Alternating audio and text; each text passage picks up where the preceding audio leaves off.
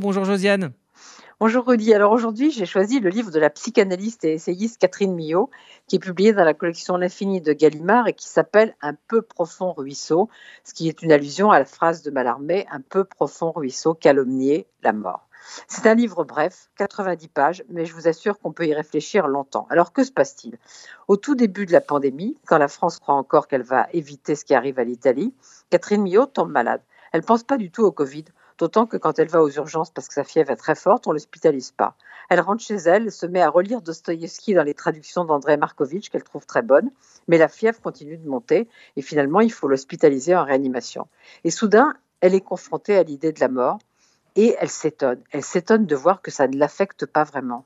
Même l'idée de mourir seule à l'hôpital ne l'angoisse pas, car, se dit-elle, la mort, c'est toujours une affaire solitaire.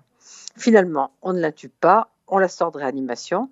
Et puis c'est là qu'elle découvre, comme il le dit, qu'avec l'espoir renaissent ses anxiétés.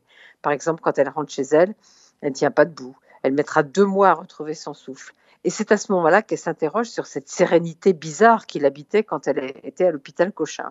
Et elle revisite sa vie, son travail, ses livres, son intérêt notamment pour les mystiques. Elle a fait un livre sur Madame Guyon, ses relations avec Lacan, parce qu'en 2016, elle a écrit un livre sur leur histoire qui s'appelle La vie avec Lacan, toujours chez Gallimard. Sur ce qu'a produit aussi sur elle le fait qu'elle a failli mourir à la naissance. Et sur sa mère, ses relations avec sa mère qui a 100 ans et qui est très très agressive avec elle. Elle parle aussi de ses lectures, notamment de la correspondance de Beckett, ce qui donne un très beau portrait de Beckett.